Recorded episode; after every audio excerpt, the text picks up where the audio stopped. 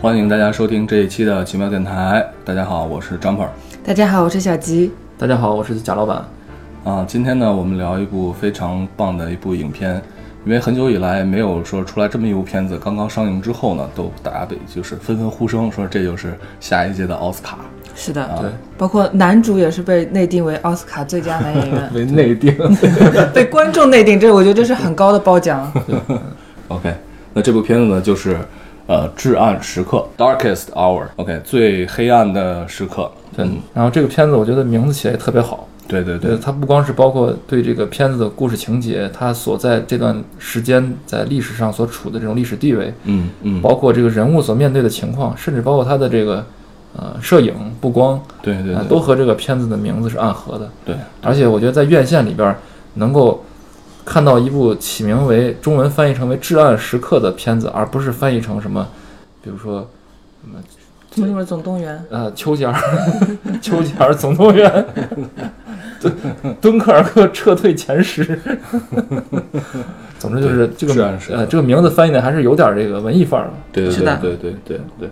那个刚之前去看的时候啊，就是因为知道这是在讲丘吉尔的片子，对，嗯，但是我事实上我对这个片子就是没有带着任何观影预期，包括它的背景资料我也完全没有去查。嗯，后来看的时候呢，就知道他说的是丘吉尔刚刚上台前后，然后马上就面临着敦刻尔克、呃大溃退这么一件历史事件，就是这前后发生的事情，其实就是短短的呃若干天啊，对，嗯，应该是前后有十一个月吧，呃呃没没有一个月几乎是一个月吧，差不多是一个月，因因为为这个片子，呃它每次开始的时候，它就呃过一天，它就会在那个以对极大的那个那个那个字体在对对屏幕对上打出当天是哪一天，对又过了多少天，对对像日历一样的，对所以对看起来也是非常的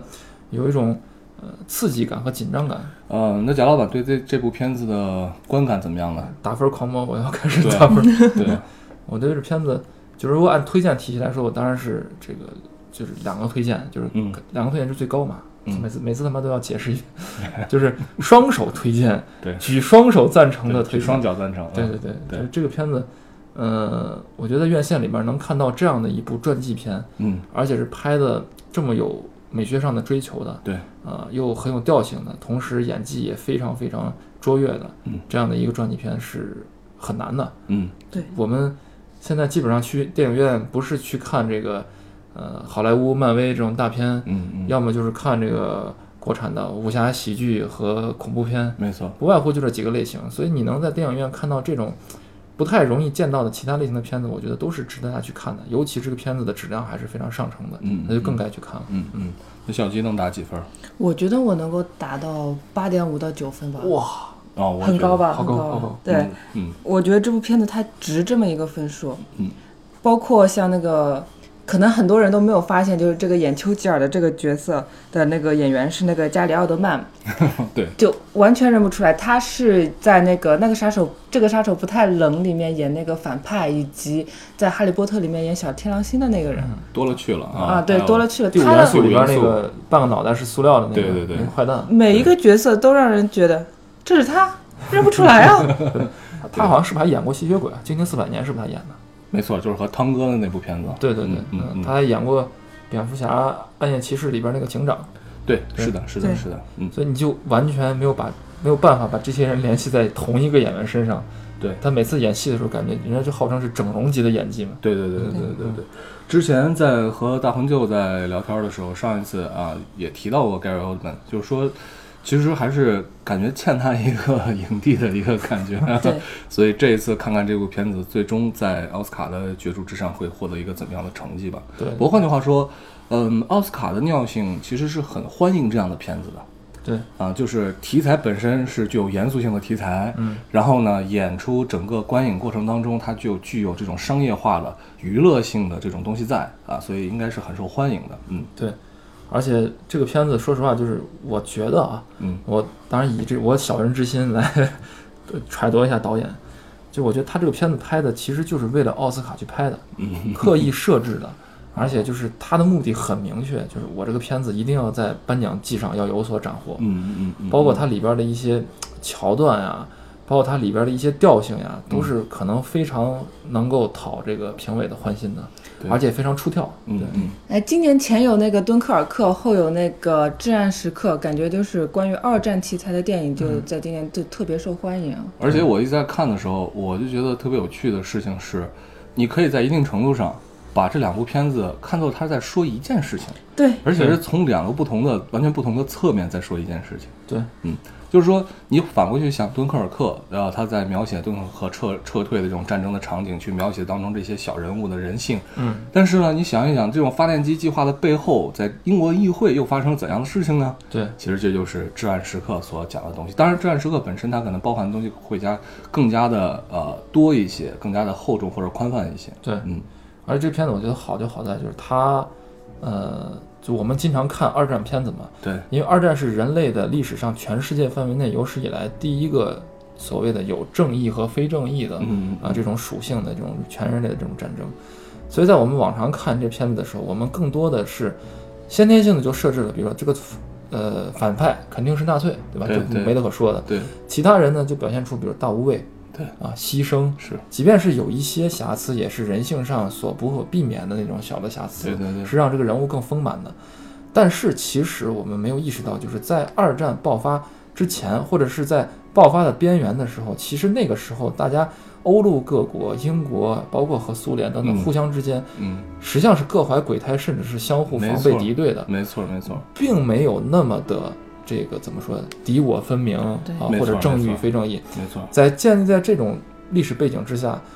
就是我们所谓我们就指的是这个英国嘛，就是这个咱们呃盟军内部，我们内部也不是铁板一块儿。对对对，呃，这里边儿我觉得他特别好，就是他把这个你为什么做出抵抗，嗯为什么不选择投降或者绥靖政策啊，把这个中间的挣扎描写出来了，而且他会告诉你说。我们走到今天这一步，或者是选在历史那个当口，丘吉尔作为一个领袖人物选择对做出那样的抉择，抉择，对，它实际上是有一定的偶然因素，嗯嗯同时呢，它也面临着脆弱、挣扎和被别人打击、打压没的。错没是错，这没错并不是像我们传统所理解的，就是伟人大手一挥，嗯底下千万个炮灰从嗯这个诺曼底开始登陆，对可能并不像我们想象的那么一种历史场景。对我觉得这就使这个历史更加真实了。当然，这也是因为这个片子本身是一个传记片，嗯他就要需要把这个人物做得更丰满，人物周边的这些各个立场不同的这种势力，把它做得也更加的勾心斗角，这个片子就好看。对，他肯定是要把这种矛盾在这种短短的两个小时的片子里面，把它更加的凸显、激化出来嗯啊。那刚才说到这样的一个历史的大背景，就是二战，呃，二战初期，对吧？咱们可以把这个简单的来给大家来聊一下这个背景的东西。嗯嗯，因为首先，嗯，就大家都知道，二战的开始应该是德国入侵波兰开始的，嗯，但是这个背后的东西，其实二战和一战啊，一直是一个联系非常非常紧密的这两场战争。嗯一战结束的时候，德国战败嘛，德国当时实际上都已经被这个欧洲的列强基本上瓜分殆尽了，然后把它的呃这个包括它军队的规模，包括它的这种重工业区全都划分掉了，对吧？这整个国民经济基本上处于崩溃的边缘。之后就是希特勒上台，希特勒是一个合法的政府，是民选的一个一个领袖。他上台之后，就是大型推进这种呃，就就应该怎么叫国民意识，或者说叫沙文主义，或者叫做这种民族民族民族情绪对啊。然后这个听起来有点特别耳熟。OK 之后呢，实际上在呃三七年的时候，呃，这个德国的经济已经就是恢复的非常好了。那个时候，他提出需求就是对苏台德地区的需求，捷克斯洛伐克。对，当时他已经制定了一个计划，之后嗯呢，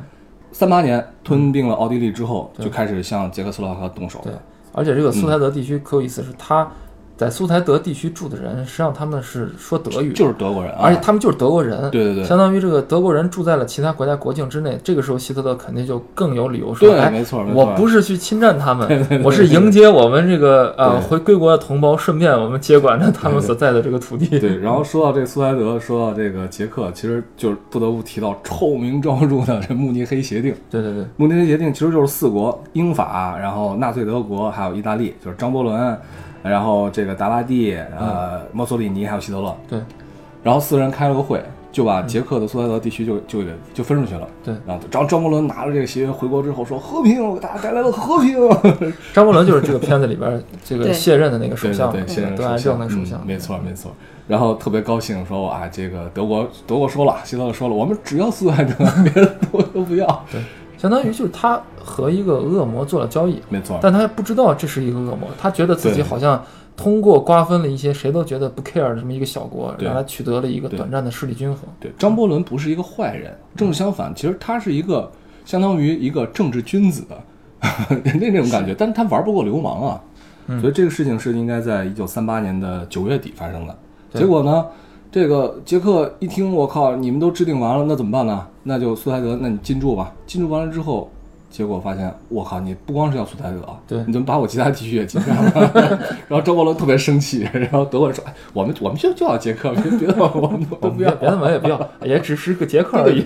然后杰克发现自己呢被这个欧洲所抛弃了对，干脆呢，我靠，你们不带我玩，那我就干脆我就跟希特勒玩吧。对，然后捷克他们内部的这种就亲德的势力呢，就马嗯上抬头，所以后来捷克应该是举国，其实就是相当于就跟着希特勒混了，其实就是这样，没有什么继续的抵抗也没有了。结果到后来呢，一九到了一年之后吧，整一年，一九三九年九月一号的时嗯候，德国入侵波兰，入侵波兰其实也是波兰自己在作死。嗯，一战之后结结束之后，在这个巴黎和会上，就是给波兰这独立的机会，嗯那就重新独立了。结果波兰呢，就开始想要想要恢复自己这种大波兰的这种、哦，这我还不这知道种，这种地位啊，还有这段儿，就是在二战前期啊，波兰第一个受害者嘛，嗯但是波兰纯粹是自己作死。比如说几件事儿啊，嗯就二一战刚结束的时候，二零、年，二零年的时候，苏俄和白卫军作战，嗯结果呢，波兰干了一件事情，进攻苏联，然后占领了基辅地区，然后红军苏联红军反击之后呢，嗯濒临华沙，对，然后结果又在各方斡旋之下啊，他又这个苏联红军又退回了。但是呢，最终协商边界，嗯把这个西白俄罗斯的，就是白俄罗斯西部，嗯还有以及乌克兰的西部，划给了波兰地区。应该说，先是波兰想趁火打劫苏联，结果没干成嘛。完了之后呢，呃，其实，在一九一九年那个时候叫凡尔赛条约吧，德国的一部分地区它是割让给波兰的一块狭长的领土，对就把德国的两普鲁士东西给分开了。所以这段地、这段部分呢，也是德国势在必得的，他肯定要拿下来的。嗯， 完了之后，就是各方面的这样的一个这个怎么说搅和的结果吧，各怀鬼胎的一个结果。对，就是呃，英法对于德国的崛起，对于希特勒不断的退步，不断的退步，因嗯为他们当时其实他们的目的特别简单，就是想让纳粹德国去干苏联。嗯，结果呢，苏联一看，我靠，你们打的这样的一个旗号，那还不如我直接跟德国人联合。 这两边儿就相当于把这个波兰给瓜分瓜分了。嗯，所以你就从这里边儿也可以看出来，这个苏联啊，这一当在当时它也不是对，那么其实地道的，对对，他绝对是一个趁火打劫，而且他可能就是有的研究历史认为他比当时的那希特勒还不要脸。嗯啊，最最后他们之所以能团结起来，形成一个所谓的盟军，嗯嗯嗯啊，就是现在的这个所谓的正义的战争一方，完全是因为形势所迫，嗯，完全是因为这纳粹德国太蔓嗯延都得被太厉侵害略了。当时也是这一直在说纳粹德德国的几个战略上的失误嘛对，这就是纯属一对个，最金开融事始件的时候，其实这个苏联还是大家一些就是和其他欧陆大国没有什么区别，这种对做对法对趁火打劫，对对对吧？趁火打劫看到什么趁乱的时候能捞一点是捞一点对，对对嗯对对。但是波兰为什么他在这上面作死？他作死的原因就是在于，当这个德国去入侵捷克的时候，嗯当时反对呼声最大的其实是苏联。苏联不愿意看到这方面的结果对，嗯他不光空投了一部分部队，然后帮助这个捷克抵抗之外呢对，他还要借道波兰。对但是波兰说你你不准你不准去， 不不让不让你去。而而且波兰那个时候其实他的部队啊，呃，没有多厉害，对，不行啊、就是你看不行德，我看那个历史资料片里面讲这个德国闪击战，当时入侵波兰的时候，对波兰最有战斗力的一批军队是骑兵，哦，就骑着马的，那德国人都摩托化部队都都开始上，他是一批对骑马的这个军对队，对。所以根本和人家就不在一个量级上。对，没错。然后当时这个闪电战是那个呃曼施坦因提出来的嘛，这个坦克之父曼施坦因。嗯，当然这里有很多说法啊，有人说是法国最早的战略，然后被德国知晓。但不管怎么样嘛，第一个实施的总是曼施坦因。对，他们当时制定的计划，最开始的时候还是这种一战式的计划，对这种属于战壕式的推进，堑壕战啊，对对步兵式的推进。嗯结果漫山人说：“操，怎么老子都都有坦克了，还这么打干干干鸡毛啊？” 然后直接插入对，全部压上，全部压上，然后呃，应该是在一个月之内，然后干掉波兰。这个其实在这个片子里边也有一个小的细节的反映，就是嗯丘吉尔到法国前线的去、对去督战，对是就说是哎呀，这个他认为德国人现在只是呃取得了一定的胜利，嗯然后在虚张声势，还没有全面的入侵法国，所以法国对你们要挺住，对吧？根据咱们之前这个协约，谁都不能投降，对吧？对，你们要挺 住。法国说你他妈开什么玩笑了？ 我们都成了这样子，眼看就要亡国，我们怎么投 降啊？他们他那个开始丘吉尔就说说那他们坦克纵深到这么远，他们不肯定需要补给啊，对嗯啊，嗯，对吧？而且他们肯定是一步一步推进啊，现在是肯定是孤军深入啊。对。然后那个人，呃，法国那人就告诉他说是现在已经不是一战的时候了。对。所以说明在这个时候，无论是军事的作战理论，包括他的这个军备，对各方面补给能力什么，已经和一战不可同日而语了。对。而丘吉尔是参加过一战的，对，他参加一战的时候，他还是什么毛瑟枪团的团长。没错，呃，他那个时候他肯定是堑壕战，对，双方之间离得非常近，说话是能听见，然后对你放一枪我放一枪，在泥泞的堑壕中间忍受着炮火，没错，没然后一错，扛扛上个几个月，就这种打法。没错。因为当时说到这个，这个实际上已经的形势已经是在就是德国绕过了马其顿防线，嗯他们走的是卢森堡公国的地方。卢森堡公国其实那一片地方呢，是一片呃从呃森林，就是叫阿登这个地方，阿登森林。他们当时完全没有想到，说德国人会从这个地方来大，就是大规模的进攻。他们认为还应该是在边境线上，因为法国把部队全都囤在边境线上，哦，然后他们认为肯定是在这地方像法一国战怎一么样。老干这事儿？结果呢，古德里安，呃，就是应该是也是曼施坦因的好伙伴、小兄弟，然后率着这个坦克兵团直接从阿登地区进攻，势如破竹。当时德国人都傻了，德国人当时觉得哇，你们要防范侧翼， 然后古德里安说防范什么他妈侧翼，给老子推我操，然后就一下就推到法国的腹地。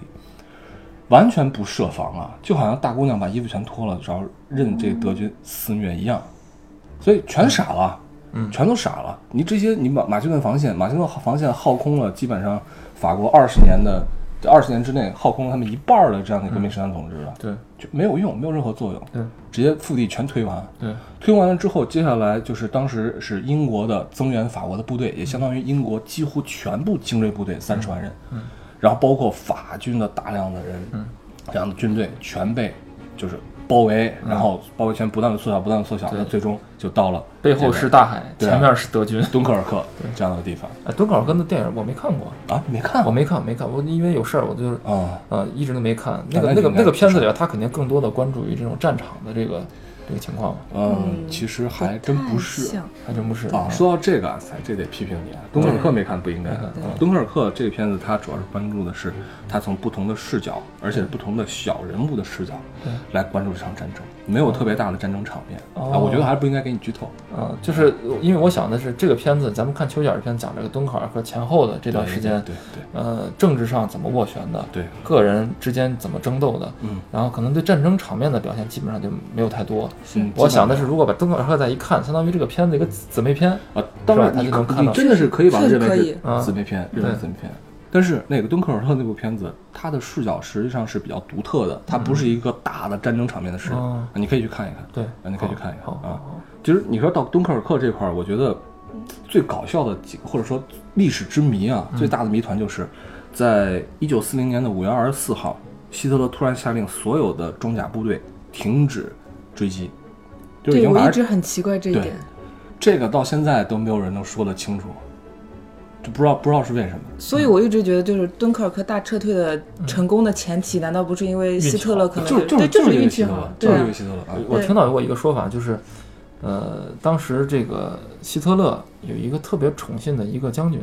嗯，嗯格林嘛，这就是他，大家觉得他好像是希特勒的，应该怎么说，男宠， 嗯可不可以这么就是讲？格林啊 就，他们之间有一些说不清道不对明的，说不关系清，，嗯，呃，本来应该可以趁机迅速的把那三十万人全部赶到海里嗯杀、嗯嗯消灭掉的，但是呢，就是因为临阵换帅，这个希特勒希望他的亲信拿到这一个歼灭的这么一个胜果，嗯啊，嗯取得这么一个战绩，嗯等于相当于照顾自己人。至于为什么照顾自己人，是出于这个情爱关系还是出于兄弟关系，就不知 道了。这个这对个，历史有很多的这个遗对产，对对，所以这说这个疑团特别特别对，奇所怪，啊以说因为这个中间换了一下，所以就导致了他们在那停了两天，嗯各种说法都有。不过确实是中间就是你说的这个，格林当时是空军元帅，嗯，呃，之后最后格林做到的是帝国元帅，相当于最高的这种军衔了，呃嗯格林拿到了。然后格林当时是空军元帅，当时好像就是在我看来啊，我是比较倾向于认为这是因为他们内部的政治倾倾轧倾倾轧之后的这个这样的一个互结果。相产生就是德国内部也不是铁板一块儿，哎 对 是是也是有斗争的，是是是是，因为像包括古德里安，包括刚才说的曼施坦因，这属于后上来的，就是后生，嗯对后生之辈，对，啊，这个都属于应该是当时是这个八零后左右的人、嗯啊，八零后这一批人， 就是一八八零后，一八八零后有生人，所以这帮人呢开始想要拿到话语权，但是这帮老家伙们，这帮一战下来的遗老遗少们不答应了。嗯对，嗯我我是比较倾向于这样的说法的，所以当时你看格林当时他在这个进行轰炸，他空军元帅说我们空军上，嗯结果呢，就是因为他们是海滩啊，海对海滩的轰炸是属于那种，就是你除非真的炸到人本身，嗯嗯否则的话你就炸出来一个大沙坑，嗯然后也没有太多的弹片可以崩出来，杀伤力是很小的、嗯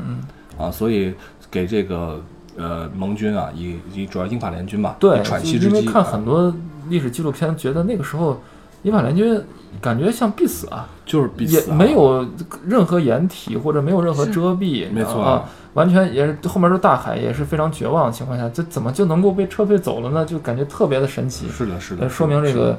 怎么说，搞运基气很重要不是搞基害死人嘛？ 所以呃二十四号停止追击，然后呢，二十六号的时候就是著名的发电机计划开始，嗯已经开始了。对啊，就也是是撤咱退们的片计子里划嗯面提到过的啊，发电机计划开始。然后基本上同时的时候，德军的进攻也开始了，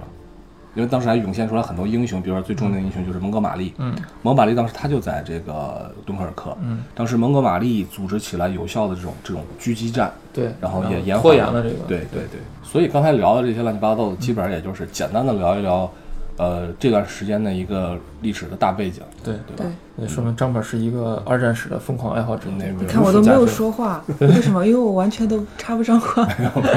老娘 I don't care。 OK OK， 这个片你就是嗯讲了这么多这个历史，我们如果能够大概熟悉这一段前前后后的这个历史的脉络的话，嗯嗯，在看这个片子的时候，实际上是能有更多的代入感的，对对你对就能够意识到丘吉尔在上台前后。包括他上台以后面临的这个困境，到底对是一个多么复杂，对，同时压迫感多么强的这么一没个错困没境错了。没错，而这个片子我觉得也不存在什么剧透，不存在剧透，我觉得对因随为便大家都聊知之道啊前截之止了敦之前敦刻尔克就有人说是啊，撤退成功了，你这是剧透。我觉得如果连这个都不知道的话，那根本就不要看电影了。对，就是但是呢，就是咱们话又说回来，就是我们在看历史书或者我们当时在上学的时候看的一些历史的一些记录的时候，嗯，更多的咱们是倾向于结果，没错，比如说成功的进行了敦刻尔克大撤退，对对对，然后最后成功的诺曼底登陆，对登陆之后成功的消灭了纳粹法西斯，大家团结一致，然后最后怎么怎么样。对对对，所以这个都是一些没有过程、只有结果的一些描述。有的时候，如果我们过早的把这个脉络印在自己心中，而忽视了很多复杂的细节，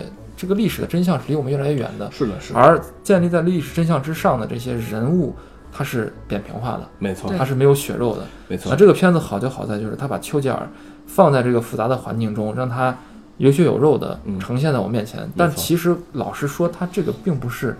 就是他独创的，当然，不是第一次，因为丘吉尔这个片子拍的太多太多回了，嗯嗯是嗯就光我知道的起码有有三四个英国的演员都演过丘吉尔，就是感觉丘吉尔是一个，只要是这个国外英英国的这个好的演技的演员，嗯就必须得去演一把挑丘吉尔。战一下啊，对对对对对， 只要你的体型啊各方面啊什么能够和他接近的，啊你像这回加辽德曼，他体型即便不接近，长得也不像，对也能够通过高超的这种化牛妆逼术的对化妆术，嗯当时据说看那个呃幕后的花絮说，他每天化妆三到四个小时，嗯，戴了一个那种巨大的全脸的这种面具，包括下巴。对，而且他们最开始的时候做的那个面具就比现在更夸张，就缺点包括赘肉啊什么胖的更夸嗯张。后来还稍微往回收了一点，儿，因为嫌那样对演员的表演可能有一些影响，嗯而太夸张了。然后本来其实是和这个历史上的丘吉尔照片几乎一模一样，因为他可以做一个硅胶面具嘛。对对对是你完全是一模一样的。但是后来稍微做了一点改变，但是现在据说用这个新材料就已经能使演员的这个表情透过这个面具，很很很细腻的就能是传达出来。面部肌肉牵动这个面具本身，对对对，OK，嗯我真的们很厉害。你看这个他这个片子里边这个摄影，经常都是一些，比如说呃给的非常贴、非常近的这么对一对些对镜头。对对，很多近景。然后呢，它里边这个光线又是那种呃冷调子的、灰色的，嗯或者是在那种地下室那种昏暗的环境之下给了一束光，嗯脸上那个汗，包括那没个错细腻的像脸毛上那些孔啊，毛 孔对对对对啊泛了一些油光，他着急的不是出汗嘛，泛油光都能看见，我就觉得太屌了。太牛逼了！你我要不知道他是加里奥德曼演的，你让我去看，我绝对不会想恋上的这个演员。我真不知道，对，所以我们赌了十个鸡 腿。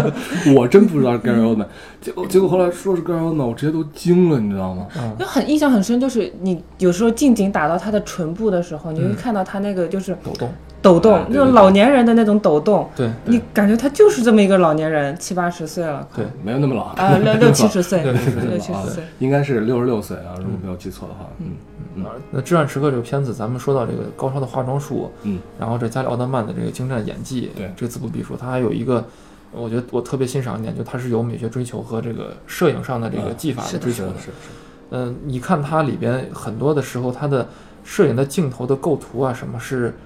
有很强烈的暗示，就我觉得甚至都不能说暗示的，明示了，明示嗯嗯这个人物的困境。比如说丘吉尔他坐了一个电梯，他们那个在那个作战指挥室不是一个地下的一个公对示对吗？对对，他坐了个电梯，在昏暗的这个这个环境中间，电梯逐渐上升和下降。这时候周围全部都是暗色的，没错，你就能感觉，就这个片子如果把丘吉尔在电梯里边换成活埋那个电影， 完全是成立的，就你就会觉得压迫感非常强。对对是对，然后他一个人处在黑暗中，包括这个呃，丘吉尔第一次在影片中露露面嗯啊、这个加拉诺曼这个以精湛的演技和口音的这种呃惟妙惟肖这种模仿就自不必说了。他这个灯光给的也特别有意思，对，那个跟随着这个女的打字员进到屋子里之后，这屋子是暗的，因为她在睡觉嘛。没错，然后这个时候他抽了个烟，打了呃呃，就是划划亮了一个火柴，这火柴光噗的冒了一下之后，把他对那个脸在黑暗中照照亮，然后瞬间歘给了一熄束灭那个大那个光，对，是因为他把旁边那个窗帘窗帘拉打开。开了，对，，但是这肯定是灯光是提前经过设计那的，当然，我觉得就这块就特别牛逼，对，让这个丘吉尔这个形象一下子就鲜活起来，因为他一边坐那儿一边就开始边吃东西嘛，他他丘对吉尔真是非常贪吃，是他在学校因为贪吃还被警告过，就啊是是他吧他非常从小非常爱吃，很胖的一个人，一边吃着那个香肠，一边嘴里咕哝着，人家开始告诉你你打字儿，你帮我打什么什么东西，快坐下打呀，我告诉你开始写信什么，就这种。下床的时候里边也没有，应该是没有穿内裤啊，就是 对，就那个镜对镜头穿了个睡袍，晃了一个大腿就下来，肥嘟嘟的一个人的这个形象，对，我觉得就太棒了。还有他做那个，呃，就是在 BBC 做那个演说，就跟国王的演讲一样，对就红灯一亮你就知道开始直播，你开始对说嘛。对对，但是国王的演讲里边儿，他更多的是用那种构图，比如说这个说话的时候，这个麦克风是逐渐朝这个镜头递进的，对你就感到一种压迫感，这个麦克风像一个武器或者像一个人盯着你一样的对，对这就是有一种紧张感。那这个里边儿是通过灯光，就它那个麦克风旁边有个红灯会亮，红灯只要一亮之后，整个这个室内的光线啊就跟过去我们洗照片那个暗室一样的。没错没错但是你说真实情况下怎么可能是那样？没错，因为你你你要那样的话，你连他那个写的稿子什么的可能都看不清了。对对但是他这个光线就完全能烘托出一种紧张，而且这个红色带有一种，比如说焦警示灼、啊警对示对或者血腥的这种对感觉，对就对感觉这种大战的紧张感一触即发。那个镜头非常是棒从他的背后拍过去的，对他左边是一个红灯，然后整个对屋子都是红红色的，中间有一那么一大坨的这么一个丘吉尔坐在那里，给了一个背影。对对而且这一段他拍的时候呢，嗯，他其实没有镜头没有一直给丘吉尔本身，也嗯没有给他的稿子，他给了他很多周边旁边的嗯人，旁边的人反应，包括呃非常重要的就是他那个打字员的一个反应。对是，他这个打字员，其实这个人物本身，你想这段时期里面应该是一个举足，就是呃无嗯足轻重无的足轻重的一个对一个一个一个人物。但是呢，从一开篇的时候，却是以这个打字员的视角啊，把这个丘吉尔引入在这个故事当中了。嗯对就引入的感觉特别好。嗯对，，而且他其实就是谈到一些丘吉尔的讲话，或者说是，呃，他的语录的时候，他通过打字员打字这个形式，以不同的画面交织来传达他这个就是思想内涵吧。嗯也就是说，它带给观众一个平民化的视角，就好像对你就是这个打字员亲历的这个过程。对对但是我觉得这块儿做的有点不太够，因为我最开始看到这个打字员的时候，因为他这个这个演员很有名嘛，然后我一看就想，他肯定这是在里面戏份吃重的。嗯，事实证明，戏份也确实吃重，几乎和那个丘吉尔他老婆的戏份差不多，呃嗯，对，可能比他老婆戏份还多一一点。我觉对得，我觉得他一定会在这个过程中起到一些什么关键的作用。推进的作用。哎，对，但是事实后来看来好像也没有什么特别关键的作那用。你要这么说，嗯你要非说没有的话，你也能说有，啊就是在丘吉尔他那段就是就最最经典的压抑的时嗯期，对吧？然后这个打字员呢，也成为了一个丘吉尔就是理清自己思路，然后宣泄自己情绪就的一你个说出口。对对对，你说这点特别好，就是他有一有一段情节，你们还记得吗？就是他带那个打字员到他作战室，地一段图时间室地地图图室里边对不能女的进，对，对，然后这个其实不是歧视女性，就是过去在二战前后、一战前后，就是很多间谍都是女性，嗯，社交啊什么他们都是女性，然后包括秘书也是很多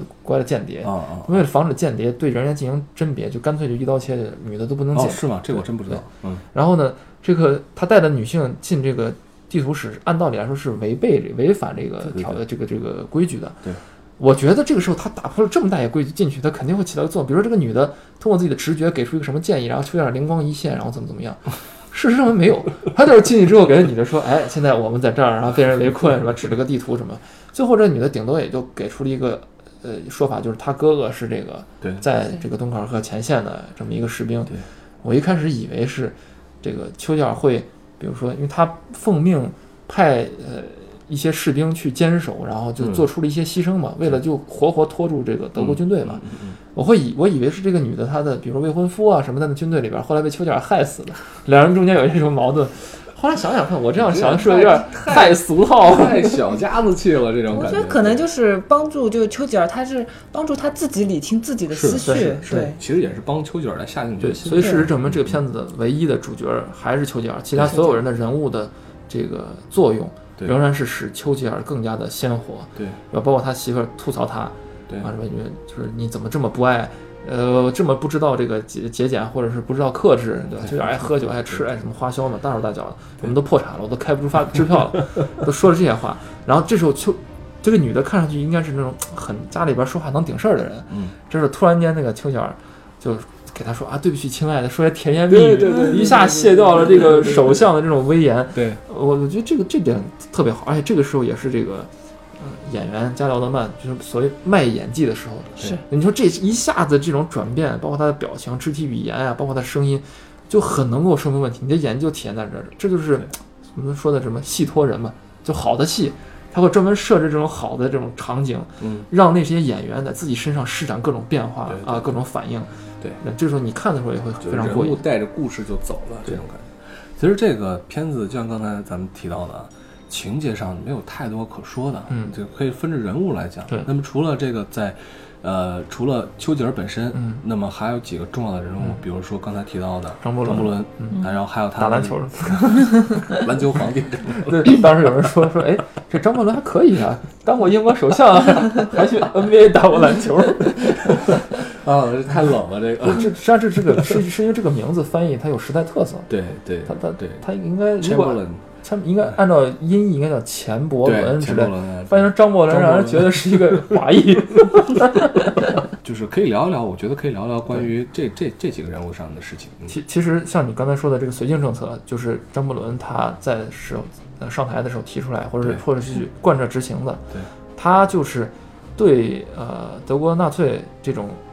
嘖一步一步的紧逼，采采取一种怀柔或者是一种忍让的这种态度。是呃，就像你刚就像你刚才说的，他相当于他觉得自己哎，我通过我的政治手腕，对通过我的外交手腕对，我把这事儿摆平了。对，但是他不知道德国的这个野心啊，对对是你无法用一个捷克或者是怎么用波兰来对满足他的对，而是你想他们到最后被逼到关键时刻，眼看人家就要，呃，把法国全部都占领，然后要嗯攻打英国了。对，这时候他还想着说，哎，那个墨索里尼告诉我他可以从中斡旋什么没，错，没他错也，不知道墨索里尼当时人家自己也是那个纳粹的那个阵营的嘛。是是是，他觉得自己这个时候能联系到一个中间人，联系上希特勒，把这事摆平了，还觉得自己很厉害。对，但是你不能说这个人他就是坏的，当然不是，哦他肯定是为了，比如说为了英国对，或者说为了国家的利益，他觉得我这样做是用最少的代价能够保存我们那些人停战，对吧？把那边人接回来，把士兵接回来，嗯嗯同时还能够让德国满意，对吧？对因为在英国的这种传统的想法，他们是希望欧陆之间你们互相制衡的，是的，互相打，但是我又不希望一个独大的这么一个欧洲的帝国对出现，对对我是一个危险。对，我我甚至觉得，就是在可能张伯伦心目中，他觉得德国把法国占领了一部分领土或者打击了一下是好事儿。对对英国的这种呃，英国一直奉行着孤立政策嘛，对它孤立政策其实对欧洲来说就是一个搅屎棒的政策。对，你看英国在几百年内做的这儿事情就搅一是，下，那儿搅一对下。，谁强他干谁嘛，对吧？嗯一战的时候德国他就干德国，然后后来呢，就是英法也是一直不和的嘛，其实对根本上就是英法是不和的，虽然说是。这这说起来，两边都是一一一家人，对吧？法国人还他妈还当过英国皇帝呢，嗯英英国英英国这个国王呢，嗯，所以这个英国的政策是在这儿放着的。当时他们的估计，一是对这个德国本身的实力嗯，估计有偏差，对，第二呢是对这个就他们太相信这种国际的这种政治的制衡了，太相信这种所谓的手腕合约了啊嗯对，政治政治外交手腕，他太相信这个，这是一个错误的对估计。第三个估计呢，就是错误的估计了国际的形势，也就是估对嗯错误估计了德国人和苏联人之间的关系。对，但你所以说从从这儿可以也可以看出来，就是如果我们是这个历史事件中的人物的话，我们可能也不知道该如何决策。当然因为当然你现在是知道了这个事情的结果之后，咱们再来评判的。对，在当时，如果他们假设他们真的搞成了，那可能真的就是大英雄，对对吧？你兵不血刃把这事儿解决了啊，然后就同时还能又保存我们现在有生力量和军队，嗯，所以在那个时候做出决定去抗争到嗯底这个决定，实际上是非常的，怎么说？你既无法保证你抗争到底就一定胜利，是你同时也无法保证我所做出的这个选择就一定是正确，同时符合理性的。是当然有的时候这个道理就没法讲。因为对要把咱们放在那个历史时期，你能看到就是一个巨大的一个机会成本，这个成本太大了，这个成本大到就可能要亡种，对吧？整个的这个英对英吉利，整个的这大不列颠帝国都可能要完蛋。我刚我当时刚开始看这个片子的时候，它有很多议会戏嘛，然后互对相之间有些政治。张伯伦他自己只要不挥手帕，保守党是没有人站起来支持这个丘吉尔的。嗯，在这个时候我就我还以为这张伯伦实际上是，比如说贪恋权位啊，嗯嗯，或者说他和希特勒甚至有些苟合呀、什么之类的这些东 西，然后啊保护自己一些什么利益啊。但是我到后来，我这片子处理好，就是他后来主动张伯伦主动这个交代出说我已经癌症，对吧？六个月，而且还拍了一个他自己服用这个叫什么硫酸吗啡嘛对对对，啊那个那个镜头，相当于就是镇痛药啊在，镇痛药，在那个时候已经无药可医了，我就能忍一天是一天了。对，他把这个情节交代出来之后，我就觉得这些人其实是理念之争。嗯，因为他都快死了嘛，他不存在什么我的个人利益，我对随时有可能就就挂了。对，所以我们就说，在这个情况下，哈利法克斯他是一个所谓政治理念的继任者、继承者的那对个身份，嗯对对对但同时呢，他又是一个怎么说，嗯，可能无法去担起大任的、没有领袖气质的这么一个对，人。嗯嗯我觉得这里边，尤其是第一场戏，就是他的那个保守党的戏，他们坐在一起说啊，我们觉得还是哈利法克斯当这个对对对做首相比较好。他是说，哎，我不行啊，是我我我啊对，，还其是实换这了别人。其实从这一段啊，你可以看出来，这个人本身他其实并不是说是我就要权力，对因为他本身是有机会能拿到首相的首相的这样的一个宝座的。以我们网上经常看中国人所谓什么宫斗戏啊，或者什么对对这种对新数据啊，这种肯定是有野心家，有对坏人，肯定有。嗯然后这个坏人坏到家没了，错而且没野错心非没常错大，要争夺嗯各种权利。嗯嗯但其实在这个片子里边，你看到就是每个人其实都有他自己所要坚持那一块儿，对对而且非常人性化，就是他们可能不完全是因为，比如说利益对，啊，或者说个人的一些什么东西，你这他种政治理念对，不他错就是政治理念，包括我个人的性格上的一些弱点，嗯对我就是这样子，对对啊，我就是这样的人，所以这才使反对的这种力量的真实，才会使这个坚持的力量就更真实，对对对，因为在这种情况下，我们都能看出来，丘吉尔他自己也是有犹豫，甚至即将要放弃了。没错，对那么他这种情况下，在这种攻势下的放弃，就更显得这个人的脆弱、丰满。你如果这个人一上来就是啊，人党特别杀人，强佛党杀对佛对对对啊，完全对靠嘴炮开主义光环， 那就真的这个人就是没意思了。那不是古龙小说里面的主角吗？呃像不是像那个日日本漫画里边那个主角，对对然后最后开一段回忆杀、嘴炮，然后把所有人都干掉。对对对所以其实丘吉尔最后就是通过就是在平民当中寻找到他的那嗯个信念的支持，我觉得这个这个设定就非常的好。不，但是我觉得这个这个设定相反是这个片子我觉得最大的败笔。嗯怎么说就？因为要咱谈到丘吉尔这个人，我就可以多说点，儿，就是我觉得这个片子好就好在拍出了丘吉尔的其他的不同侧面。对，呃，第一个是丘吉尔这个人，他不光是他所谓的这种战争领袖，嗯呃领袖人物，嗯他其实是一个政治家，或者说点明再明确点说，他是一个政客嗯啊。而且这个人政客，这人是有非常强的投机性的这么一个政客，这是他的个人身上一个特别鲜明的特点。嗯因为丘吉尔这个人，他从从政以后，他的政见政，包括他的这个阵营，嗯甚至包括他的党派，都是在不断跳跃的。没错，他当年曾经非常强力的去这个反对所谓的给这个海军扩张这个军备，嗯，因为他当过这个海军大臣，然后包括这个陆军空军大臣，还有嗯当过这个军需官、军需大臣。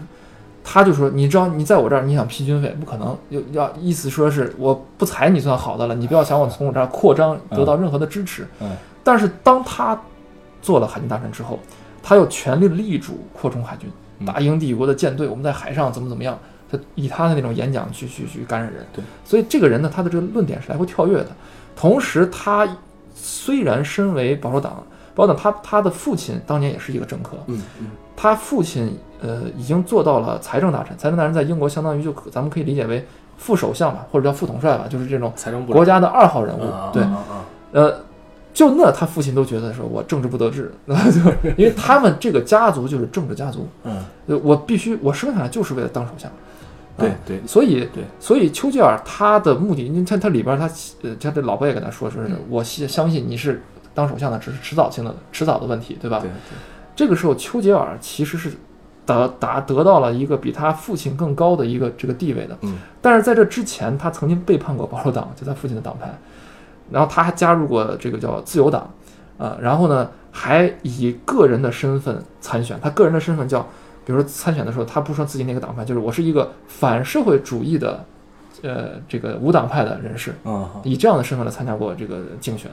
所以他的身份是逐渐跳跃的。最后导致了什么呢？他虽然在反对派那里有一定的支持，因为他对到那边去过，对但是他在保守党这边就名声的非常差对，好多人联名说是人丘吉尔你不能来。之所以让他来，就是因为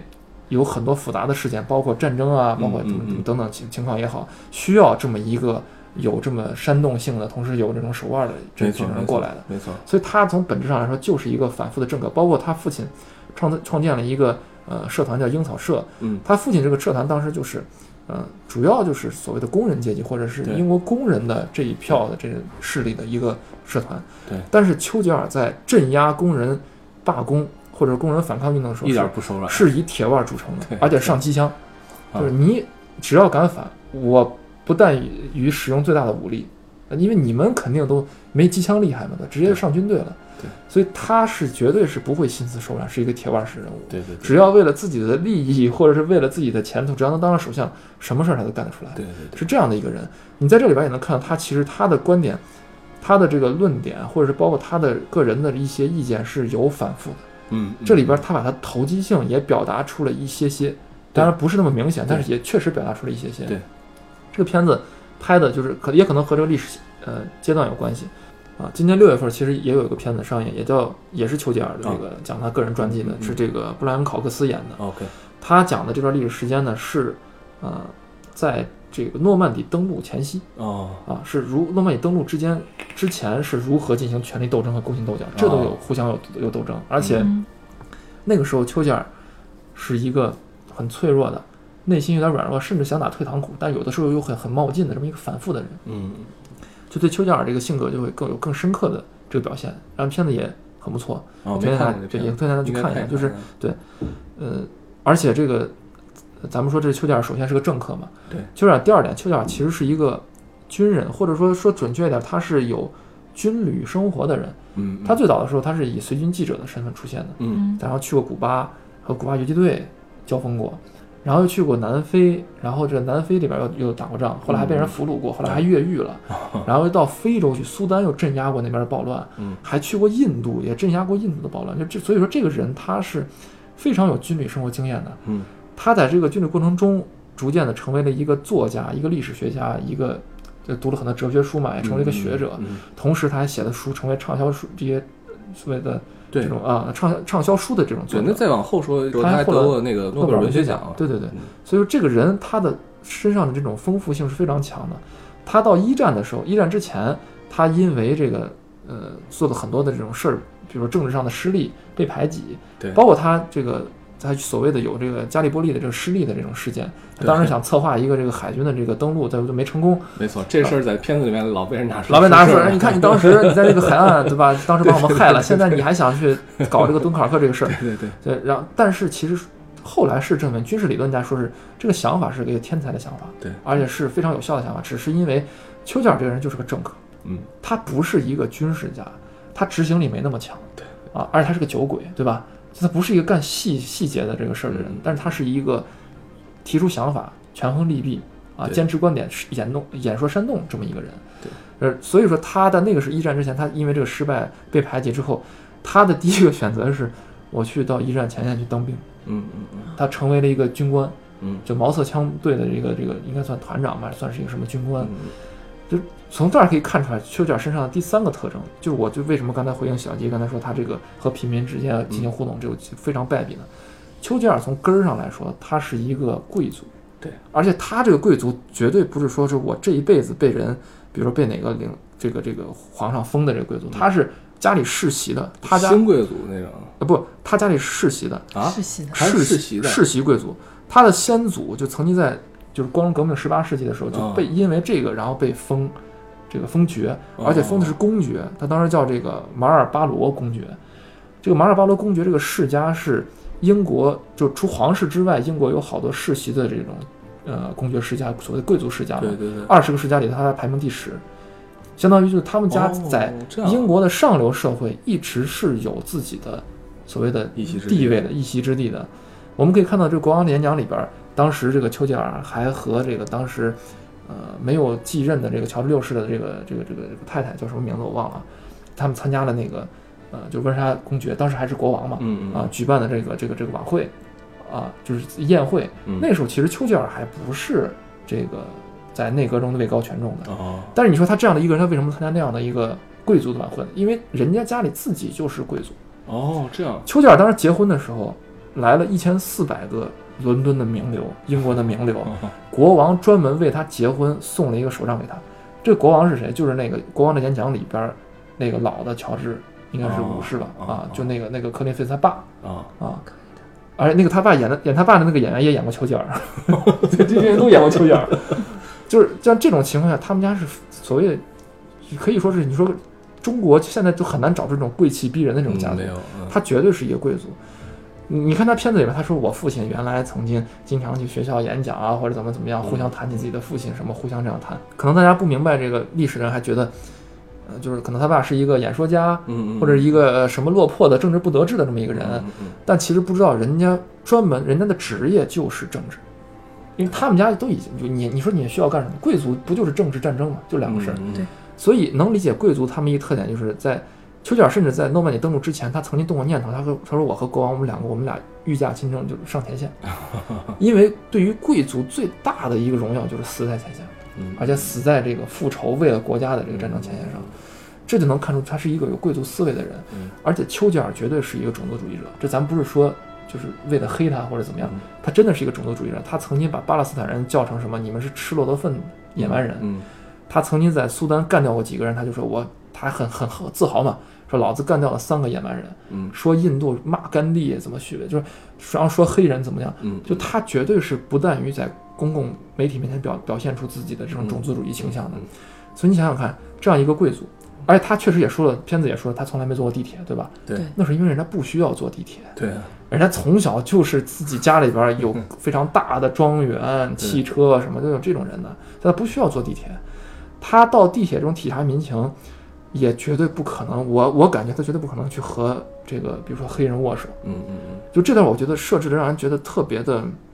没有必要。我可以理解，就是这是可能是导演出于政治正确，这个片子必须得出现一个黑人角色或者怎么样。嗯嗯嗯但其实你你这样说的话，把这个人丘吉尔变成了一个慈祥大叔，嗯对就变成了一个说，呃，就像呃就差拿一本毛主席语录说到人民中去吸取人民的无限斗争经 验，就差这样去说了。对就你让会让人觉得非常的奇怪，就是和他这个历史上的人设完全是不一样的，对而且非常彬彬有礼，和人握手也好，说你这名叫什么名字啊什么，按照他的调性，按照他尿性来说，他绝对不可能干这种事情，嗯嗯嗯对吧？所以这个我觉得对他的这个人数人物的这种真实性啊，是一种削弱。而且你们有没有发现，从他到地铁完了又去下院，嗯去向这些演讲开始，这个片子就进入到了就是之前那些复杂性也好什么的就已都经没有了没有了，对就进入到开挂模式了，没错就是这个肉食者鄙嘛，对吧？所有的这上面这些政客都是傻逼，对，就只有人民是明智的。地铁里边这些人说我对们 never give up，然后这些人对对他马上点亮了他自己的智慧对，对然后开始去一点点玩政治手腕。他不是因为人民教会他玩政治手腕，他才去争取下面的支持玩政治手腕的没。错人家本来就当过兵，所以有军队支持对；人家本来就是职业政客，所以他有其他党派，包括反对党派的支持。他就是因为有一上一下，最后通过他演讲煽动民意，获得民意支对，持，嗯才导致了保守派里边这些顽固势力不得不支持他。嗯这是他的手腕。嗯我觉得如果这种至暗时刻能把他这种心中这种至暗、那种手腕和内心深处的这种东西，如果能拍出来，那就更牛逼。可惜最后就落到了一个，就是说从人民中来到人民中去啊。英国贵族之所以不行啊，就是因为这个他们是脱离了群众啊，没有这个走基层。我觉得这个就太太 low 了，拍的啊。所以英国是不是也有那种电影审查制度呢？我我觉得倒不是因为这个，哦不这是可不是因为这能个嗯是因为适应现在这个整，因为你要知道，在二战的时候，只有美国有纯粹的黑人的部队，对或者说是成建制能作战的黑人部队。嗯嗯嗯，一般的黑人，即便到二战那么残酷、需要大面积人力的这样去打的一个战争的时候，他们也只能让黑人从事一些后勤是保障。是是，嗯而且二战以后才慢慢松动这政策，有非洲的移民才能够允许你在英国落户的。对对对，在这之前，黑人那就是你就可以想象种种族隔离，南非种族隔离是什么样，他们就是什么样。，对对对，所以你你不太可能出现一个地铁上出来一个啊来了一个黑人群众就跟他去握手，说首相你好，我叫什么名字？对首相说啊你好，什么对就不太可能出现这种场景。所以所以啊，这一段其实单从观影的时候啊，你要什么都不想，对你这一段其实挺感动的，对就煽煽情嘛，对吧？是但但你一我旦操知道这事儿之后，你事后怎么回味？对对对怎么对不说对，所以我觉得我看这段的时候，我其实那段时间还就是这个情绪啊，嗯其实已经很被饱满删的，哎，对对，对被被对很饱满这个词用的很好，但是呢，呃，从这个角度来说，你刚才说的这些嗯，我是完全认可的，对而且导演这样处理，其实在很大一方面其就是政治正确，并且呢，有点想舔这个奥斯卡的这么个意思。对，就你到最他就后害这块儿怕你说的你时是个嗯候，全白电影嘛。没错对，到最后这一块儿，你就突然发现，我操，这特别好莱坞。嗯而且你这种你感觉包，我就我我对，在最后再说一句，我就特别反感最近因为政治正确搞的一些这种片对片子，所谓为了避免它产生全白电影，嗯硬加进去一些黑人角色。你比如说《东方快车谋杀案》，我啊不知道他为什么非要加一个这样的黑人角色，因为小说里面就没有。 我觉得大家不需要因为说我们需要政治正确，所以一定要加入一个黑人角色或者是一个，比如说亚裔黄种人角色对。我觉得这反而是对黑人或者说对咱们亚裔黄种人一种歧视。是是，因为你是被人家政治正确的一种工具，对工具性的一个角色。对，你要真的去，比如说你要反思这段历史拍，那你可以去拍，比如说根，对吧？嗯，那最早的那个美国那个电影我根嘛看过。对的，嗯，你可以拍个那个呀。而且很多黑人电影你也可以去拍啊，嗯对吧？包括那个反抗呀、马丁路德金啊这些东西，之前不是也拍过吗？嗯这片都很好啊。那你为什么就一定说我要为了政治正确硬往里边塞一个这么一个感觉很生硬的这么一个人物呢？我觉得贾老板刚才你说的这个问题，其实现在已经很多人已经反应过来了，对其实已经意识到了。嗯，不知道之后的若干年之内的电影还会不会像现在的这种掉入这种呃政治正确的陷阱一样？嗯对，咱们可以拭目以待吧。嗯，其实刚才咱们说到这个下议院，嗯一直我就觉得特别感兴趣的就是英国的这样的一种体制，因为它是这个君主立宪嘛，嗯对吧？有上议院、下议院，然后呃，这个首相实际上是大权在握，对嗯吧？上面还有一个精神领袖，国王或者是女王，然后组建内阁，内阁和外阁之间还有各方面的这种纠缠，其实还是蛮有意思的一点。对，对，就是其实因为议会其实就是英国最最高的那个立法机关吧，对，然后你那个政府会从议会当中产生，然后对它负责，然后呃很，像人民代表大会啊，对，有有一点像，然后它会分上议院和下议院，上议院就是一般我们说说贵族院，一般都是那种贵族啊什么实习的神职人员，哦，对，一般都是这种。然后下议院就跟我们这种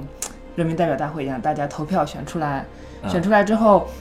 首相会从那个议员当中就挑一部分组建内阁。一般来说，就现在基本上大部分都是下议院的成员，对因为其实上议院就有一点像那种。也有点像国王那种，就是有一点形式主义。他现在就对对对只保留着一些司法权和一些比较上古遗传下来的一些比较边缘的一些权利。啊可能还有一些监督权一类的。对对对，监督权。然后下议院的话，就是会有那种立法权，然后监督政府、监督财政这些。对，然后，其实我们影片当中也可以看到，就是他们会有那种议会问答的那种形式，这也是辩论嘛对嗯辩论，对，这也是那个就是那个首相问首相答问大会应该是这样，然后大概是每周半小时，然后首相会回答议员提出的一些问题。 OK 啊，对，然后这些当然这些议员就哪一些议员可以提出问题，这也是事先就是决定好的，可能是投票或者说是呃抽签选举出来的。我觉得这也是可能不同的党派内部已经都定好了。，对，啊就现在其实你有时候去看一些那种，呃，英国议会在那边辩论的那些视频的时候，你会感觉其实也挺扯淡的 跟吵架没啥。好像没啥大的区别，而且就非常的就逞口嗯舌之才。对对对他们很多人就是讲的非常好，但是其实你会发现他是有在 刻刻意的在回避问题的。对对对对，，现在微博上经常能看到很多这个翻译，现在就现在人家微这个英国的议会辩论是是公开的，嗯嗯现嗯，在有很多这个呃一就是这个什么字幕组的这这种高手就把它翻译出来给大家嗯看，有的时候像看段子一样，就是特别有 意思。包括之前的卡梅伦，嗯然后和那个呃米米利班，然后互相之间有那种所谓相爱相杀的这种感 觉，包括现在梅姨和他们现在这个工党的这个反对人之间嗯互相进行一些斗嘴、拌嘴对对啊，，就觉得特别好玩儿。嗯就是也是一个民主的一种高级态势吧。对对就对人家已经民主政治的到一个什么程度，就是我们允许或者我们需要嗯，有这么一些人来去为我们所谓的这种观念的这种东西来进行争论。啊给我很多人可能觉得，操，这是这有什么意义？你们在那儿说来说去的。嗯嗯，但其实这个东西对于英国它这个制度来说是有意义的。当然当然了，嗯，而且在这个片子里面，其实还有一个比较，至少在电影里面看啊，比较可爱的人物就是国王。对我觉得国王这个这个角色在电影里面特别特别就可爱。是那个嗯国王的演讲，那个电影里边那个脸书演的那个人。是对，是，但我觉得这个国王可能口吃稍微弱化了一点儿。对对，但是他我觉得这个演的其实更怎么说，呃，更有那种皇家的这种所谓底气嗯嗯和尊严。嗯嗯，尤其到最后，他那个所谓他的密友这个哈利法克斯劝他说：“你不行，你可以组个流亡政府。 对对对”对，然后他马上心里就不甘心啊也，不甘心，嗯虽然面上没有什么表现，但是马上就去找丘吉尔说：“我支持你。支持对对啊，对这个支时候持是一个没有任何实权的这么一个皇帝对，和一个在内阁中失势的、失去这个支持的这么一个首相，嗯嗯坐在床边，两个嗯非常脆弱的男人互相之间给了一些慰藉。对对，其实呃，刚才就是刚才说了很多，包括丘吉尔的投机啊，如何如何这种政客之间互相的这种呃纠纷啊，这种纠葛。但是其实说到底，咱们回到那个历史时代，嗯，对吧？英国本土面临着可能所有的精锐部队都要被干掉，对，然后本土不设防了，对对吧？然后这个接下来就是德国人侵占整个的，至少是侵整个的西欧大陆，嗯只有德国人，嗯一一方独大。后面还有一个这个不靠谱的意大利人摇旗呐喊。 那接下来就是英国本土了。嗯，其实咱们回到那个历史时代，发现他们面临的东西可能比咱们现在能想象的更严峻的多。对对尤其是英国皇室，对吧？那么他们何去何从啊？对，这时候你说皇家的底气就显现出来，就是我哪怕就被俘虏，对或者我不行了，我被我死了，我也不会失去我这种尊严。你要让我对放弃白金汉宫，对，那是不太可能的事情。对所以就是这他有这种底气在。国王也是贵族嘛，贵族对也是对以就是战死沙对场，，因为在一战的时候，这个打仗就是贵族的事儿。对，对一战这呃，你冲锋堑壕战，，互相之间冒着敌方冲锋，前面头一排站的全部是贵族，对对对就贫这时候平民是往后站的，对对对。跟后来二战的时候不太一样对，这就是贵族是往前一战冲是的。特别伟大的战 争， 对对对对所以你这个时候你就可以看出这个皇皇帝英国的皇帝对他的这种支持是。真的是两个都在谷底的压力之下的这种嗯互相的这种支持，是一种发自内心的这种支持。没错，但是实际上，就是刚才说的这个哈利法斯特这个子爵，他说的其实也是事实，因为英国本身它其实并不是说完全没有退路，对它有很多的这种海外殖民地，对对对吧？其实它是有这种可能性，让整个皇室来搬迁，比如他们提到去加拿大，所以希特勒也是抓住了这个各国的这样一个弱点，我感觉有点像温水煮青蛙一样的。嗯嗯，你感觉自己还有退路，感觉自己还有没错接机会，我一边打一边谈，对然后一点点突然间把你占领完了之后，你只能既成事实。对，最后就是因为丘吉尔站出来振臂一呼，因为他那个话演讲最后说，我们可能站在海滩上战斗，我们可能在田野里边，我们可能在街道上战斗对。对他其实说的不是就是恐吓或者吹牛逼的，对，那是真的就是有可能的。对对对，他把这个东西点出来之后，反而唤起了大家一个斗志，说操，我们就和他干了。对啊，然后最后说，我呃，we never surrender，我们绝不投降。对这句话他说了好几遍，对也是成为他战时的一个非常经典的口号，和那个 V 字手势一样。对，所以实际上当时他的这种这种感觉就是，我们并不是说我们要不畏强权，我们要冲上去跟他拼，而是说，我操，只有只有嗯对嗯丘吉尔发现，我们其实他妈没退路了，对真的就没退路了，不像你们说的，我们可以这样，可以绥靖，可以继续投降，没有退路了。对嗯对对，啊，一到到了亡国亡种的边边缘了。对他们这种也就是为了自己的尊严，你包括国王的演讲里边，他那个呃乔治六世做的演讲，就说我们要捍卫自己的这种生活方式，对对对对吧？价值观也到了上升到这种程度了。对对，说起演讲，就其实大家可以先看国王的演讲，再去看这个应该是啥《至暗时刻》，啊，然后再看这个敦刻敦刻尔尔克的克电影。 对对对对对对对然后最后还可以看你说那个丘吉尔那部啊那个那那个部对片子，然后后面嗯对这些片子，其实大家可以找来看看，相当于是一个怎么说丘吉尔宇宙。但是说到那个就是绝不撤退这件事情，我觉得影片当中就是希望那个他们在加莱那那支部队，嗯就希望他们一直驻守，然后就绝不撤退的时候，我觉得还是就特别让人唏嘘，尤其是那个打字员他都已经打不下去，嗯对啊，啊、对，然后镜片呃镜头马上就给了那个远在加莱的那个将军，应该是将军吧，嗯嗯啊嗯，他就这样一路跟一路跟大家问好说啊、嗯怎么样啊，对还好对吧？后来最后一个后来被炮弹空袭了对啊空，炸袭炸弹对 就是也是一个当时看上去让人觉得很唏嘘的这么一个对呃一个镜头。对，嗯，而且这里边儿就是我们最后能知道他去带领大家去坚持下去之后，嗯嗯其实我感觉后面像没拍完一样的，挺可惜。我觉得时间看完有点短，因为片子拍的很精彩嘛，嗯是有点短。我觉得他应该再往下拍那么一点点，比如敦刻尔克回来之后怎么样。但是我可嗯能导演比较对克制，就留了留了对这么一段我。其实我其实一直很期待，就是在敦刻尔克他们把这些呃这个部队全都接回英国本土之后，丘吉尔有一段非常著名的那段演讲嘛嗯嗯，我本来还以为会有那段呢，对没有。对实际上这个片子结束是结束在敦刻尔克大撤退没有结束的时对候，，嗯正在进行过正程在进行当中对嗯啊，对就是你的这个发电机计划刚可能进行了两天吧，啊，这个是这个时间，嗯，然后接下来历史进程就就发展到了，比如说这个不列颠战役就是空战嘛，对，呃，英伦空战，这个时候几个月的时间，丘吉尔才真正展现出一个政治家的他的这种毅力对和他这种坚持，对就因为那个时候英国每天都被轰炸，然后每天都有人伤亡，然后只要轰炸完了之后，丘吉尔就到现场被轰炸现场去慰问大家啊什么嗯的，然后这英国你就可以看到。有那特别那种绅士的那种坚持范儿，对吧？对有个照片不是什么那图书馆被炸炸烂了，嗯嗯，呃，只剩了书架了，嗯然后有一个英国人还站在那个废墟上，然后开始选书，对，就有点那种范儿，对就是他们那种坚持，这个时候才真正我们才意识到说，政客我们是需要这样政客的，嗯因为他们可以让人们的这种思想趋于统一，或者换句话说，我觉得这个时候丘吉尔可能已经从一个政客上升到一个政治家了，政治家了，嗯对政对治对家对的一个境界对。就是因为我们在说这种政客本身，我们其实也不是在黑丘吉尔，绝对没有这个意思，对吧？嗯就是，呃，我们可以，或者换句话说，我们想一想，在美国正式参战之前，嗯其实英国或者说法国当时流亡政府啊，对就主要是英国了，他们的境遇是很糟糕、很糟糕对的。对对，那段时间之下，丘吉尔要钱没钱，要要人啊对没人，啥都没有，还能真正的坚持下来，对对吧？所以说，这个一直在评价这个呃英国的一百大最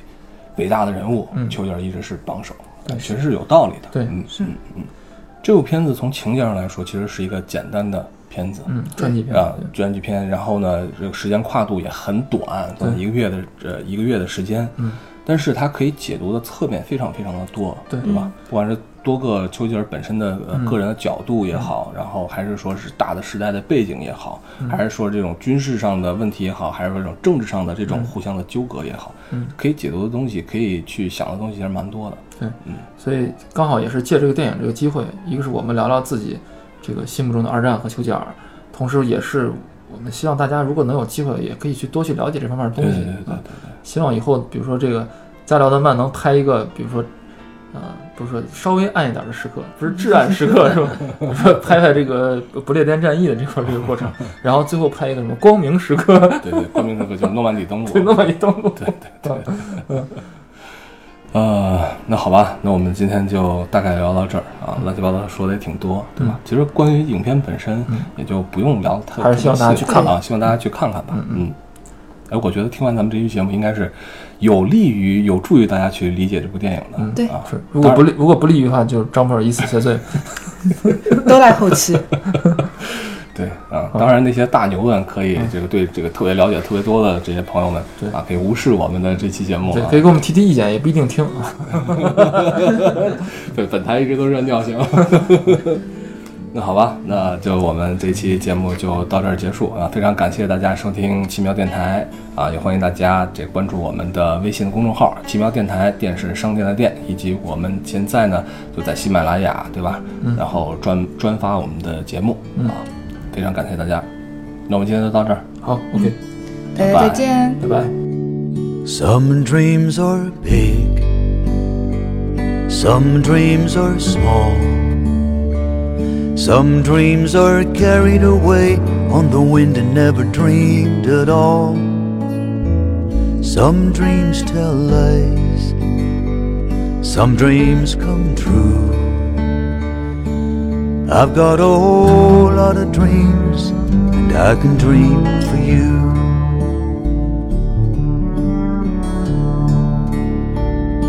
If not for me,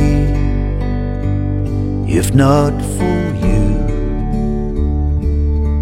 I'd be dreaming all day, I wouldn't know what to do. I'd hang around, I'd lose my way. I'd put off what I couldn't do for another day.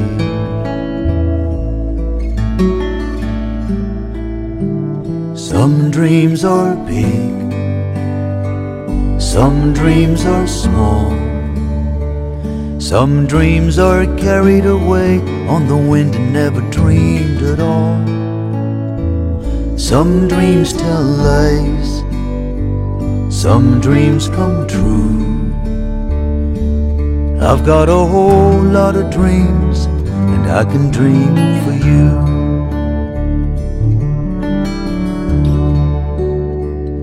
I've spent my life hung up on dreams. I float along like a summer cloud, or so it seems. I get it wrong. Most things I do. But I can write a song, and this one's for you.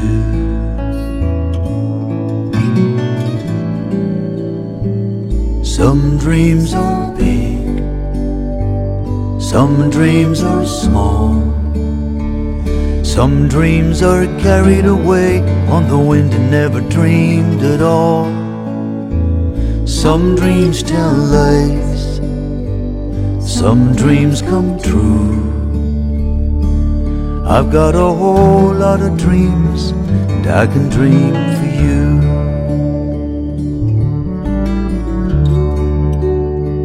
Some call it fate, some call it chance, some call it waiting around for someone to ask you to dance. If I had my way, if I could call the tune, you wouldn't have to wait, cause I'd dance you around the moon. Some dreams are big, some dreams are small, some dreams are carried away on the wind and never dreamed at all. Some dreams tell lies, some dreams come true. I've got a whole lot of dreams, I can dream for you. I've got a whole lot of dreams, and I can dream for